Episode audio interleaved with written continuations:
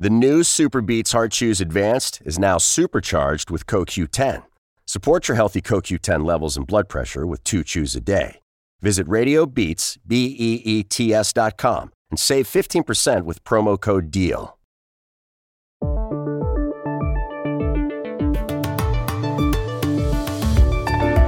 Estados Unidos acaba de anunciar que los integrantes de sus selecciones de fútbol masculina y femenina ganarán lo mismo. ¿Se logrará algo parecido en otros países? Hablamos en Washington con la corresponsal del diario Clarín de Buenos Aires, Paula Lugones.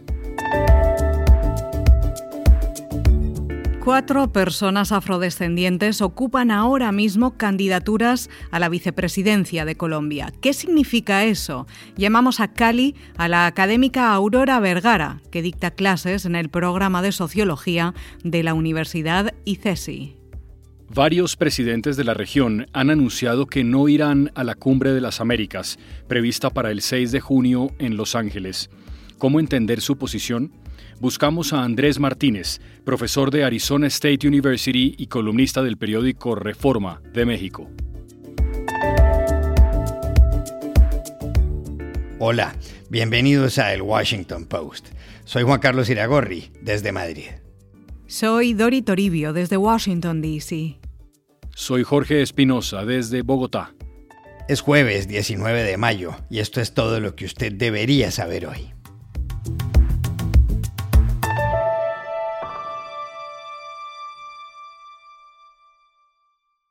Estados Unidos tomó ayer una decisión histórica con respecto a sus dos selecciones de fútbol de mayores, la masculina y la femenina.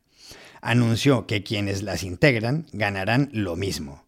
La información la dio la Federación de Fútbol, comúnmente conocida como US Soccer. Hombres y mujeres se repartirán por partes iguales lo que se reciba por partidos amistosos, por juegos de competencias oficiales, por venta de boletería y también por lo relacionado con el patrocinio. En muy pocos países hay una regla similar. Para la presidenta de US Soccer, Cindy Parlow Cohn, se trata de un momento histórico. Según ella, aunque hay diferencias en los contratos, los pagos son idénticos, lo que incluye lo que se refiere a los mundiales, algo que solo Estados Unidos ha alcanzado. It's truly historic moment um, for U.S. soccer, for soccer in general. We do have two separate contracts because there are a few differences that the women wanted and and the men wanted. So, but they include identical game payments. Um, pooling and sharing of all prize money, including World Cup prize money. We're the first country to ever do that. Para llegar a este punto, las futbolistas estadounidenses han librado una batalla descomunal. Uno de los episodios decisivos tuvo lugar en febrero, cuando US Soccer accedió a pagarles 24 millones de dólares tras una demanda por desigualdad salarial. Ese día, Megan Rapinoe, una de las máximas estrellas del equipo femenino, dijo estar muy orgullosa por la forma como las jugadoras se mantuvieron unidas en esta lucha y agregó, es un gran triunfo para todas nosotras. I mean, in the end, I think it just it came together. Um, you know, for us as players, I'm just so proud um, of the way we stuck together and um, really just kind of put our foot down. Um, this is a huge win for us. Para nadie es un secreto que el fútbol femenino estadounidense es muy destacado. La selección ha ganado cuatro mundiales, cuatro. El de 1991, el de 1999, el de 2015 y el de hace tres años. Pero no solo eso, la final de 2015 fue más vista en televisión que las finales de la NBA. ¿Cómo calificar el anuncio de US Soccer ayer? ¿Qué tan factible es que otros países lo repliquen? Hablamos en Washington con la corresponsal de Clarín de Buenos Aires, Paula Lugones, que ha seguido muy de cerca el tema. La igualdad de pago en el fútbol es un camino que se aceleró muchísimo desde el Mundial Femenino de Francia en 2019. Y un ejemplo de esto lo vi con mis propios ojos porque yo estuve en la final que ganó la selección de Estados Unidos en Lyon y cuando les entregaban la copa a las jugadoras, todo el estadio de punta a punta gritaba Equal Pay, o sea, igualdad de pago. Es decir, que es un reclamo de todo el fútbol femenino mundial. El acuerdo que se anunció ahora en Estados Unidos va a garantizar que la selección eh, masculina y la femenina van a recibir el mismo pago de viáticos, los mismos beneficios por competir y también las mismas comodidades de eh, alojamiento y traslados. Pero algo que hace único este acuerdo a nivel mundial es que iguala los premios por participar en la Copa del Mundo. Va a ser lo mismo para las selecciones femeninas como la masculina. Esto significa que a partir de ahora, el premio que Estados Unidos va a recibir de la FIFA por participar en el Mundial se va a repartir igualitariamente. Esto es una paradoja, porque por ejemplo hasta ahora la selección de, varones de Estados Unidos habían recibido mucho más de los bonus de los mundiales que la selección femenina que fue cuatro veces campeona del mundo, cuando los, los hombres apenas han llegado a octavos de final, ¿no? Eh, esto es porque la FIFA paga mucho más dinero a los equipos de varones diciendo que eh, el, masculino genera más ganancias. Pero la diferencia es notable. Vamos a, dar un poco de números porque esto ayuda. A ver, el, el, ganador del Mundial de Qatar, ahora en noviembre, va a recibir 42 millones de dólares. Y los que pasen a octavos van a recibir 13 millones. En cambio, las mujeres, por ejemplo las que salieron campeonas del mundo en, Francia, la selección de Estados Unidos, recibieron apenas 4 millones de dólares, o sea, mucho menos de lo que recibió un, equipo de varones que apenas llegó a, octavos. Si bien esto obviamente es una injusticia eh, de la FIFA, que no paga igualmente los premios en, en los mundiales masculino y femenino, Estados Unidos al menos logra con este acuerdo equiparar internamente esta igualdad de pagos. Y esto es algo histórico, porque es mucho dinero también. A ver, vos me preguntabas a nivel mundial, en, el fútbol femenino se está aún muy lejos de lograr la igualdad de pago, pero han habido avances, sobre todo en estos últimos dos años. En Australia, en Nueva Zelanda y en Noruega, por ejemplo, hay igualdad de pago entre las elecciones.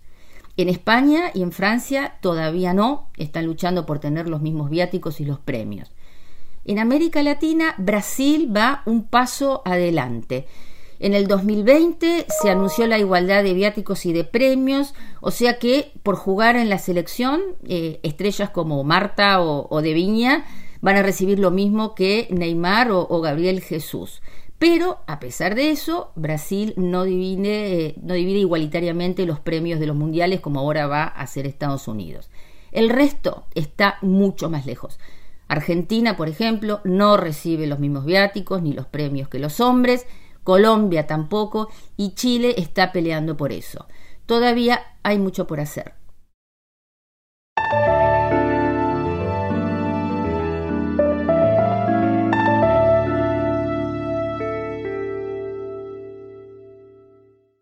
En Colombia faltan exactamente 10 días para la primera vuelta de las elecciones presidenciales y un aspecto que llama la atención es la cantidad de personas afrodescendientes que están al frente de candidaturas a la vicepresidencia.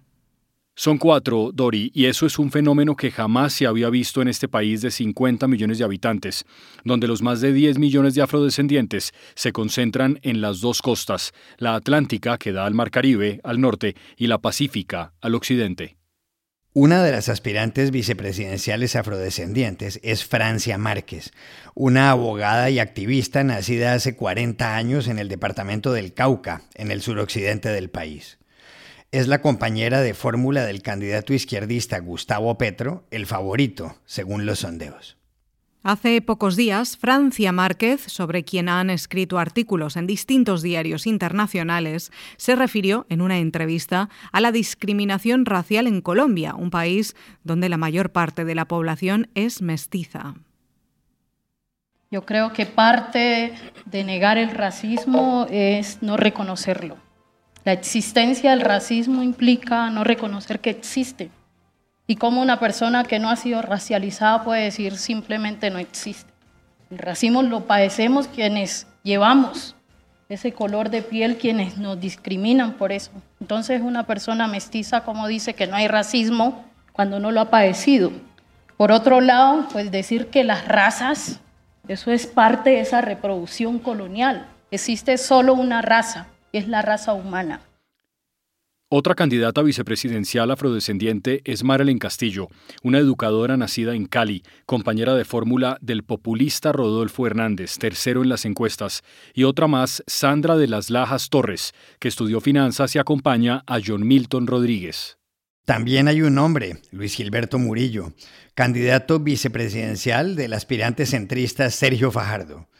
Murillo fue gobernador de su departamento, el Chocó, y ministro de Ambiente y ha estado vinculado al Instituto Tecnológico de Massachusetts, MIT.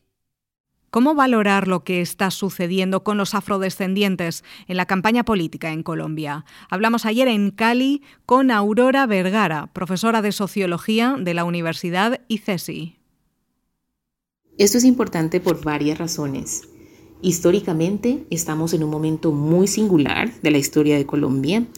En mayo 21 de este año se conmemoran 171 años de la abolición de la esclavitud, lo que nos debe llevar a pensar que hace menos de dos siglos las personas afrodescendientes estaban en condiciones de esclavitud. En Colombia se da la abolición de la esclavitud unos años antes que en Estados Unidos, casi una década y media antes. Y la sociedad colombiana no estaba enviando los mensajes de transformación estructural institucional con elecciones como la del presidente Barack Obama o la vicepresidenta Kamala Harris en Estados Unidos. Entonces, este momento es fundamental y es histórico por esa razón, porque nos, nos da la oportunidad de pensar de que puede ser posible una transformación de esa naturaleza. Sociológicamente es importante porque los rostros, los cuerpos, las voces de las personas afrodescendientes eh, con mucha frecuencia no son asociadas con poder.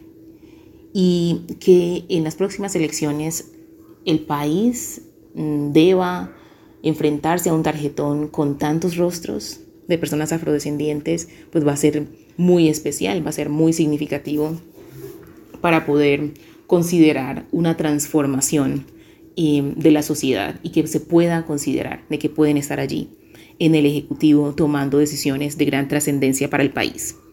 Y en las relaciones cotidianas me parece muy importante que este momento lleva a transformar el horizonte de sentido, a retar la esperanza, a que nuevas generaciones puedan pensar de que este puede ser un lugar para eh, liderar, un lugar para estar diferente a lo que con muchísima frecuencia la sociedad ofrece como los lugares que han estado designados para personas afrodescendientes.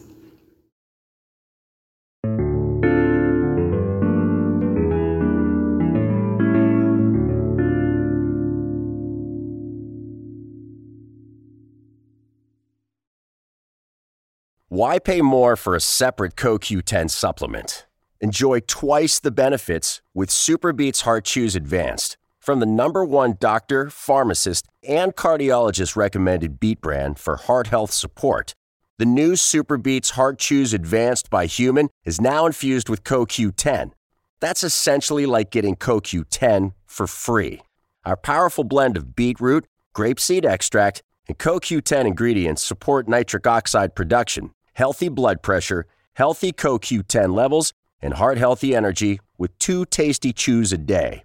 Plus, Superbeats Heart Chews Advance are plant based, so you get heart healthy energy without stimulants.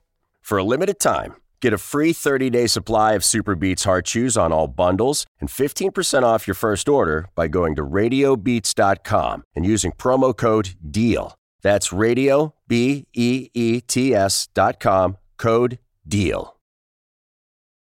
La próxima cumbre de las Américas, la novena, debe llevarse a cabo entre el 6 y el 10 de junio en Los Ángeles. El anfitrión será Joe Biden, el presidente de Estados Unidos, país que organizó la primera cumbre en Miami en 1994, cuando en la Casa Blanca despachaba Bill Clinton. La idea de esas cumbres es reunir a los jefes de Estado de los países de Norte, Centro y Suramérica, así como a los del Caribe. Esta vez no parece fácil. El presidente de México, Andrés Manuel López Obrador, por ejemplo, puso condiciones. Según él, no vale la pena asistir si no están también los líderes de Venezuela, Nicaragua y Cuba, países con regímenes autoritarios que no son bien vistos por Washington. El presidente boliviano Luis Arce y la de Honduras, Xiomara Castro, han esgrimido la misma tesis. Otro presidente, el de Guatemala, Alejandro Yamatei, también se pronunció con respecto a la cumbre, luego de que Estados Unidos criticara que la fiscal general de ese país, Consuelo Porras, siga en su cargo cuatro años más. Y cuando yo se lo mencioné al presidente López Obrador que iba a tomar una decisión, que iba a causar revuelo, y está bueno que me lo graben algunas personas, el presidente López Obrador me dijo, cuentas con el apoyo de México y no me van a invitar a la cumbre. De todos modos, yo mandé a decir que no voy a ir. No son pocos los que creen que la flexibilización de las políticas de Washington frente a Cuba y Venezuela, así como el viaje que acaba de emprender la primera dama estadounidense Jill Biden por Ecuador, Panamá y Costa Rica, buscan, entre otras cosas, mejorar el ambiente de cara a la cumbre. Pero, en el fondo, ¿por qué tantos presidentes no quieren ir a Los Ángeles? Llamamos ayer al profesor de Arizona State University y columnista del diario Reforma de México, Andrés Martínez. Porque es una fiesta que pues francamente no promete mucho para los invitados. A nadie le queda muy claro cuál es la agenda del presidente Biden, qué tipo de fiesta va a ser, por decir. Y ya no estamos en un momento en que la influencia estadounidense es tal que en sí misma tiene un poder de convocatoria obligatoria. Ni siquiera el vecino, que tanto depende de los Estados Unidos, el presidente Andrés Manuel López Obrador, ha confirmado que vendrá, a lo que pues es de paso una metrópolis muy mexicana y él está utilizando este viejo pretexto del trato a Cuba. Además, la sospecha es que si el anfitrión tiene una agenda, es querer hablar sobre el fortalecimiento de nuestras democracias. Y como bien sabemos, si las repúblicas eh, americanas a través de todo el continente comparten una alergia es juntarse a comparar sus democracias o a criticarse por sus lapsos en protegerlas. Además, por bien intencionada que sea, la agenda democrática de Biden es muy susceptible a críticas de hipocresía. Los Estados Unidos, eh, como bien sabemos, ha sido bastante selectivo, sobre todo en aquellos días de la Guerra Fría, en aplicar este criterio de democracia. Y con la historia más reciente de los años de Trump, pues Estados Unidos eh, no dislumbra como un gran modelo a seguir o de estar en una posición para andar dando sermones a los demás. Eh, otro, otro factor es que hemos perdido el motor eh, regional del, hemisférico de la integración económica y, el acceso a mercados. Ese fue el, gran tema en la primera de estas cumbres en Miami en 1994 y lo siguió siendo por mucho tiempo pero aún ese es un tema que ya ni en Washington se le quiere dar prioridad por los cambios que ha habido políticos en el Partido Demócrata y tanto en el Partido Republicano. Y más allá de que si hay una agenda concreta para Los Ángeles, lo preocupante para mí es la falta de una identidad hemisférica, la falta de un apego a ciertos valores compartidos que nos motiven a trabajar juntos. Aquí el contraste con Europa es muy claro, donde Biden ahora goza de un resurgimiento en el entusiasmo por el multilateralismo y una cohesión que trasciende nacionalismo. Eh, el problema de Biden en organizar esta cumbre en Los Ángeles muestra que nos falta ese espíritu de cooperación, esa identidad compartida.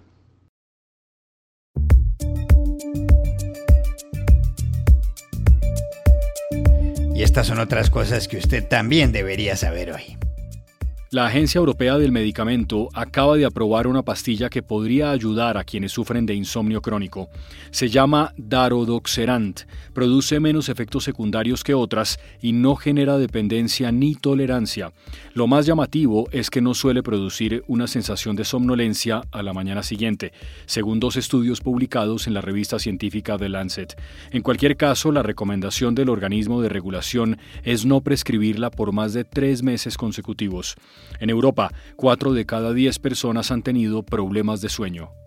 El rey emérito de España, Juan Carlos I, regresará hoy al país tras casi dos años de exilio en Abu Dhabi. La Casa Real confirmó anoche que el anterior jefe del Estado pasará cinco días de visita en Madrid y Galicia para reunirse con su familia y participar en una regata de vela. Juan Carlos de Borbón, de 84 años, abdicó al trono en junio de 2014 y abandonó España en agosto de 2020 para trasladarse a la capital de de los Emiratos Árabes Unidos, en medio de múltiples escándalos. El exmonarca fue objeto de tres investigaciones judiciales del fiscal jefe anticorrupción. Todas fueron archivadas en marzo.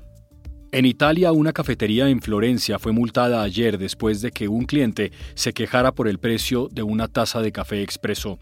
En Dita Artigianali, en el centro de la ciudad y famosa por su café, le cobraron a un hombre dos euros por un café descafeinado, precio que no aparecía en el menú de la barra y que duplica el costo habitual de la bebida. El señor llamó a la policía que en una carta le notificó la sanción a Francesco Sanapo, el dueño de la cafetería. Sanapo en redes sociales defendió el precio y recordó que el café viene de México y que es preparado con mucho cuidado por sus baristas. Y aquí termina el episodio de hoy de El Washington Post, El Guapo. En la producción estuvo John F. Burnett. Por favor, cuídense mucho. Y pueden suscribirse a nuestro podcast en nuestro sitio web, elwashingtonpost.com, seguirnos en nuestra cuenta de Twitter, arroba el post, y también nos encontrarán en Facebook, buscando el Post Podcast. Chao, hasta la próxima.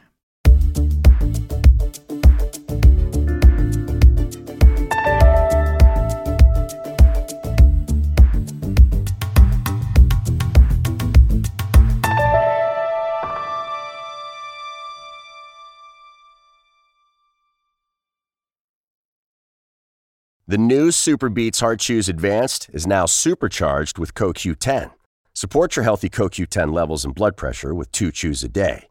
Visit RadioBeats, B-E-E-T-S dot com and save 15% with promo code DEAL.